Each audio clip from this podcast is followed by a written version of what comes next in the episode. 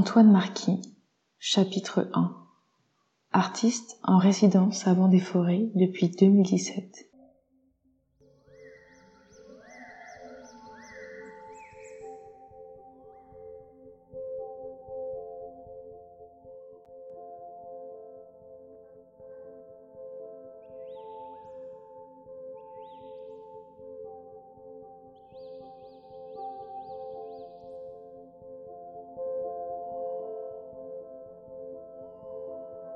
C'est assez flottant, ça reste, oui, je dirais flottant en fait l'architecture ici. Et, ça j'aime bien.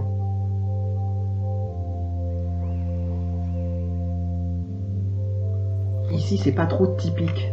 Et j'aime bien que ce soit pas typique, parce que justement ça reste, ça laisse, c'est assez ouvert.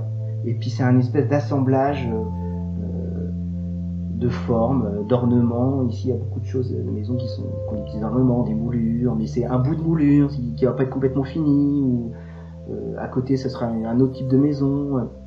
Donc ici, le, ce qu'on appelle le vernaculaire euh, me semble euh, très intéressant. À la fois très français et en même temps très mélangé. Qu'est-ce qui t'inspire?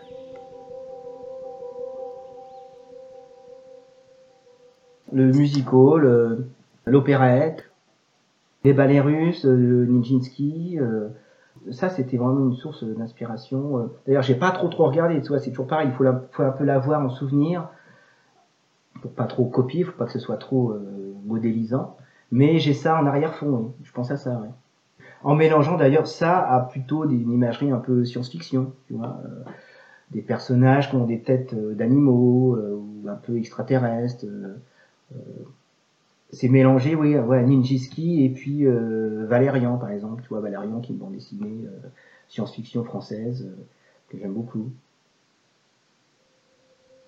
Et, les petites céramiques que je fais, c'est un peu, ce serait presque des, céramiques issues d'une civilisation un peu perdue. Voilà, c'est un peu l'Atlantide, si on peut dire. On ne sait pas très bien si c'est très vieux, si c'est récent, on ne sait pas très bien à quelle culture c'est vraiment attaché. ça, ça m'intéresse.